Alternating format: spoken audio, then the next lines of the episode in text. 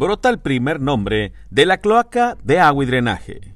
Gerardo Garza González, exdirector de esta dependencia, no era el único que tenía el poder. El nombre que comenzó a brotar ayer de la cloaca de agua y drenaje de Monterrey fue el de Juan Carlos Pulido Quintanilla, exdirector de operaciones, un personaje con un poder similar o superior al del extitular de la dependencia estatal.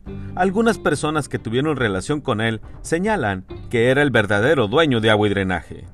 Esta persona fue designada directamente desde el Palacio de Cantera a ese puesto clave que absorbe gran parte del presupuesto. Juan Carlos Pulido Quintanilla era el único que tenía personal de escorta armado afuera de sus oficinas, según por seguridad del recurso que manejaban, y eso suena extraño porque el efectivo no se maneja ahí, a menos que tuviera una especie de caja fuerte cuidando el dinero de sus proveedores favoritos.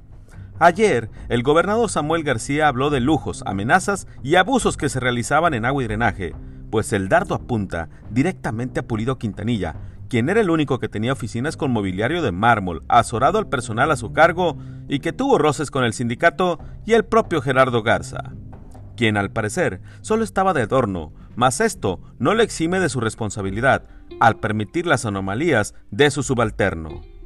¿Qué otras cosas más saldrán de la cloaca de agua y drenaje? Duro como la roca, su servidor, Efren Andrade.